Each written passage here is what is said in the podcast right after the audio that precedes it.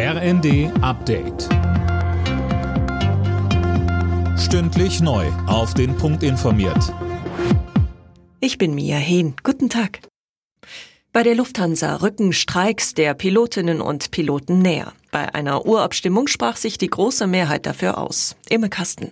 Und zwar fast 98 Prozent. Ob überhaupt gestreikt wird, ist damit aber noch nicht gesagt. Das Ergebnis führe noch nicht zwangsläufig zu Streikmaßnahmen, heißt es von der Gewerkschaft Cockpit. Es sei aber ein unüberhörbares Signal an die Lufthansa. Die Piloten fordern unter anderem eine Gehaltserhöhung um 5,5 Prozent und einen automatischen Inflationsausgleich. Erst Mitte der Woche hatte ein Warnstreik des Lufthansa Bodenpersonals dafür gesorgt, dass bei der Airline hunderte Flüge ausfallen. Um Gas zu sparen, muss die Stromerzeugung mit Gas eingestellt werden. Das fordert Finanzminister Lindner in der Bild am Sonntag. Er hat sich außerdem noch einmal dafür ausgesprochen, die noch laufenden Atomkraftwerke über das Jahresende hinaus am Netz zu lassen.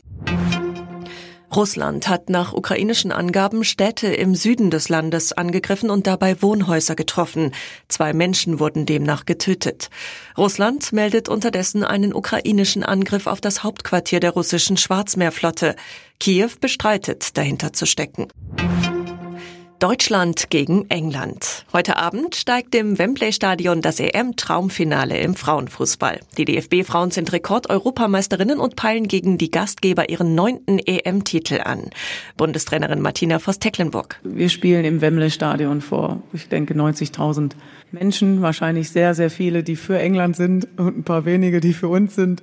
Aber das nehmen wir komplett an und ich bin total stolz, ich freue mich mega auf dieses Spiel und von daher gibt es, glaube ich, ein großartiges Endspiel.